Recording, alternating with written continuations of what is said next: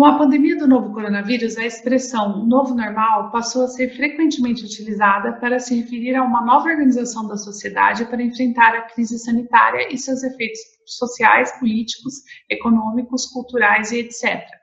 Toda expressão largamente utilizada pode tanto desvendar quanto acobertar significados importantes. Novo normal, mas normal para quem? Sobre isso, nós vamos conversar com o professor Mauro Cardoso Simões, filósofo, docente da Faculdade de Ciências Aplicadas da Unicamp. Professor Mauro, muito obrigada pela entrevista. Uh, o que, que revela e o que esconde essa expressão o novo normal, professor? E o que, que a filosofia diz sobre a ideia de normalidade? Cris, muito obrigado pela oportunidade de conversar com você. É, eu acho que é primeiro, é, primeiro ponto específico é levar em consideração que nós não vivemos numa normalidade. Pela primeira vez na história, ou que se tem notícia, é uma ideia sem precedente que nós estamos vivendo em meio a um evento de uma magnitude sem precedente. Ou seja, a, a experiência com as grandes epidemias e pandemias na história, seja em 1348 com a peste negra, ou na Segunda Guerra Mundial com a gripe espanhola, a forma como as pessoas saíram disso, saíram dessa aparente estabilidade, dá o tom daquilo que pode ser entendido como normalidade e também como ah, o novo normal. Essa expectativa, então, de que exista sempre uma regularidade, que nós possamos dar uma unidade para as coisas, de tal forma que o sofrimento, a dor, a angústia fique menos é, pesada. Então, quando a gente procura encontrar causas para os eventos, tá? tal qual procuramos encontrar a causa do evento da pandemia do, do Covid, ou seja, essa, essa angústia por encontrar a causa já logo denota o, o seguinte sentido, que nós procuramos estabelecer as causas, os eventos e as consequências, dando uma espécie de unidade.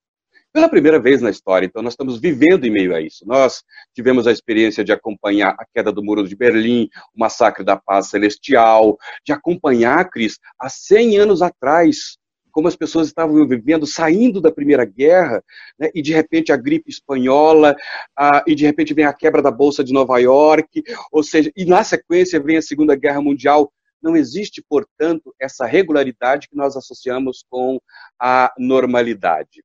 É, mas, afinal de contas, o que seria então esse novo normal que todos os dias nós observamos que as pessoas se referem a esse novo normal? É essa expectativa essa expectativa de retornar, de retomar ou retornar a uma espécie de é, estabilidade, de tal forma, Cris, que eu possa prever as coisas, eu possa prever o que vai acontecer na sequência.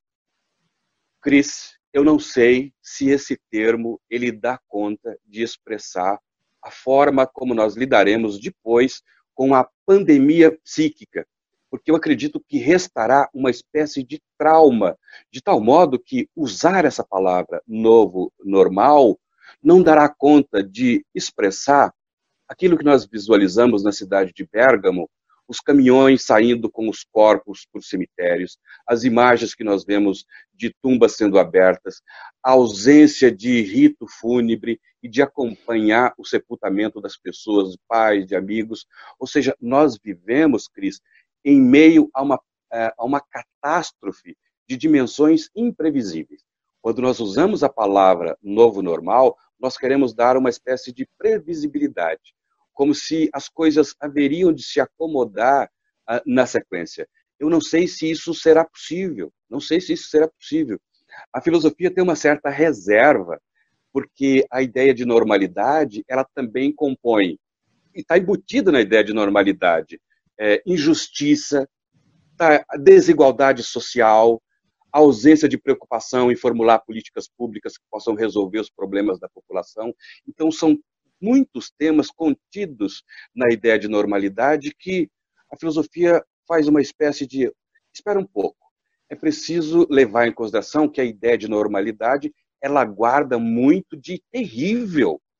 Então, quando falamos de novo normal, e se tiver é, é, é, como proposta a construção de um mundo em que haja uh, investimento em, uh, em saúde pública, em educação, em fortalecimento das instituições, essa nova normalidade, a meu ver, será muito bem-vinda. Mas ainda é preciso esperar, é preciso esperar esse, essa ânsia, então, de, de construir um relato de aparente normalidade, precisa ser olhado com muita cautela, com muita atenção.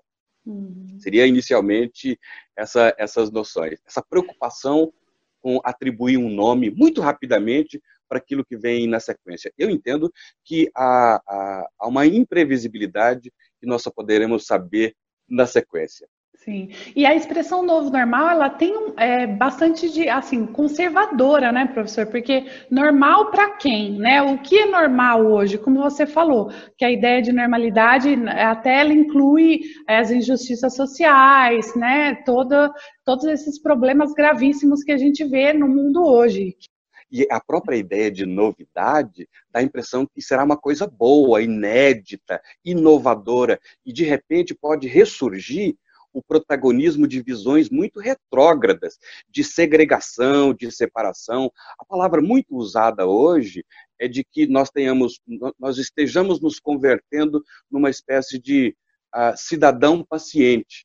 Então, que nós precisaremos, na sequência, ser imunizados. Até recentemente, a palavra imunização servia para imunização parlamentar, ou seja, que a gente olhava com uma certa desconfiança, e de repente essa imunização pode impedir o livre fluxo, por exemplo, de estrangeiros ou de imigrantes ou de refugiados, ou seja, é, pode ao mesmo tempo conter não uma coisa inédita, boa, mas uma visão completamente xenófoba, é completamente segregacionista e é preciso estar muito atento para que nós não sejamos levados por uma, uma espécie de é, é, ignorância e deixemos que essas coisas ou ressurjam ou surjam com muita vitalidade, impedindo que a democracia possa, inclusive, ser exercitada.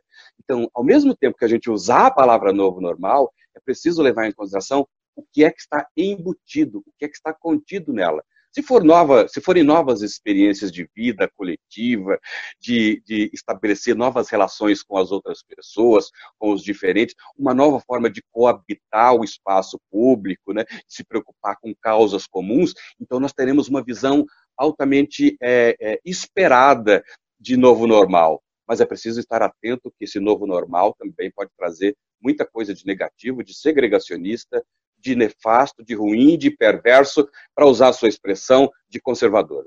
Hum, muito bom. Professor, então, e a filosofia, ela é uh, um conhecimento que ajuda a gente a fazer uh, boas questões, boas perguntas, né, sobre o mundo e sobre a vida, né?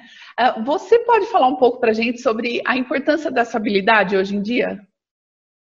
É, é, essa pergunta é excelente, ainda mais perguntada assim numa discussão leve, tranquila, porque em geral, Cris, as pessoas têm uma reação muito negativa com relação à filosofia, dando a impressão de que o filósofo é aquele que trata de questões que não têm relação com a vida cotidiana.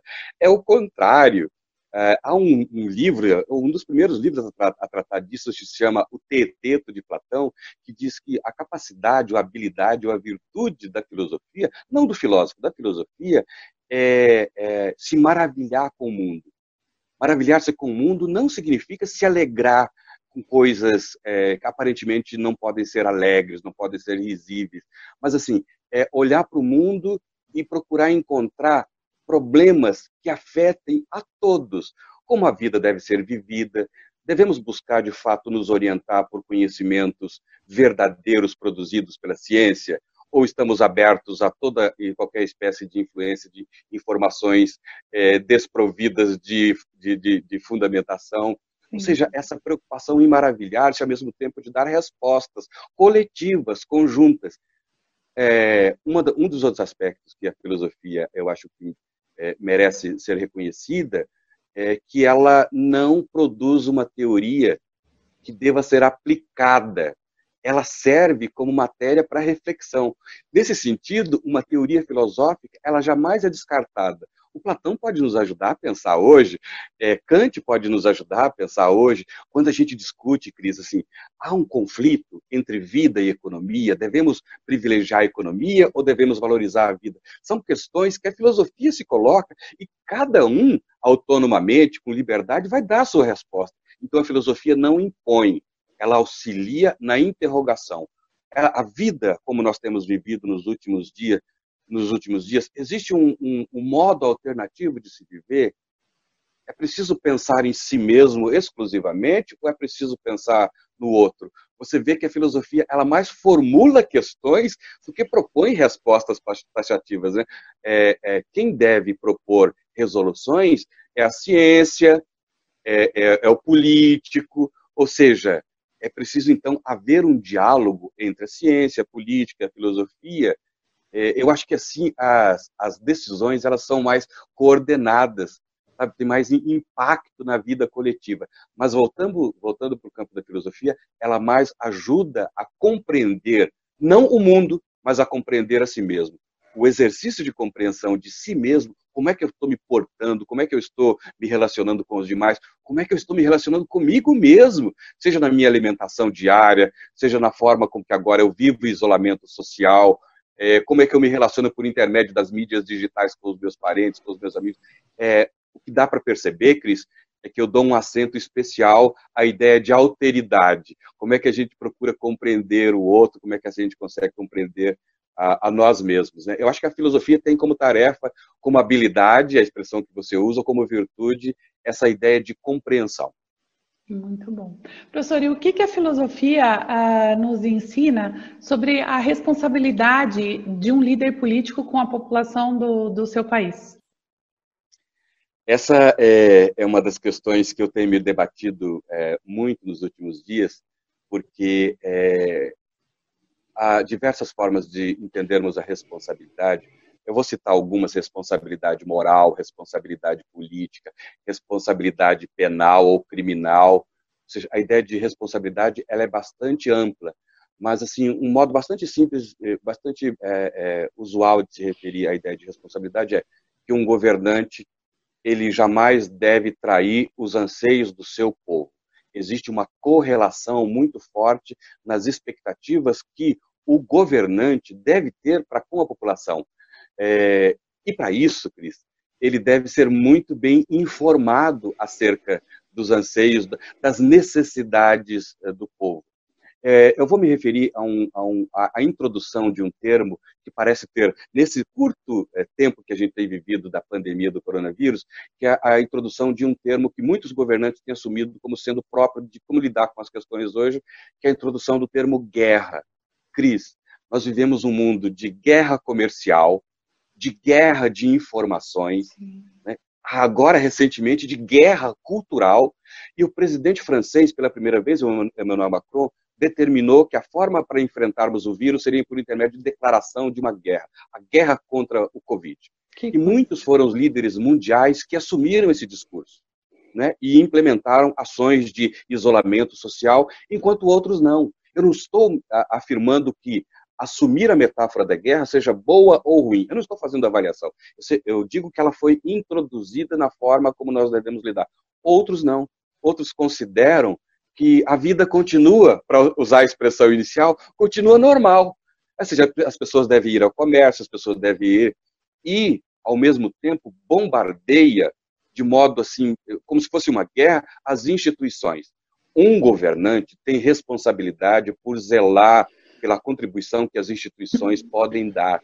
Então, quando a gente escuta, ouve alguma referência em matéria de ciência, seja um virologista, é, um epidemiologista, essa informação ela advém de uma comunidade científica trabalhando. Um governante, ao mesmo tempo que não pode trair os anseios da população, deve ouvir a comunidade científica acerca de uma matéria que afeta a todos. Essa responsabilidade política não é um, um artigo de luxo, é um componente essencial da vida política. Assim, perdoe-me por ter me estendido tanto, mas eu acho que isso é, é, é bastante relevante para que nós, daqui a pouco, não tornemos todos em cidadãos pacientes. O que caracteriza o ser humano é a ação. Esses últimos dias em que observamos a descoordenação entre o governo federal, o governo, os governos estaduais e municipais, ou seja, essa coordenação que a comunidade científica tem, o governo não tem. Um governo é aquele que articula. Em todas as democracias ocidentais, os governos têm assumido essa responsabilidade. Parece que em muitos outros lugares, não o que é uma verdadeira lástima. Muito obrigada, professor, por todas essas questões, essas reflexões. A gente agradece muito. E eu queria agradecer também as pessoas que acompanham direto na fonte e pedir para vocês se inscreverem aí nos canais da Unicamp e continuarem acompanhando esse tipo de conteúdo que a Universidade Pública Brasileira produz. Muito obrigada.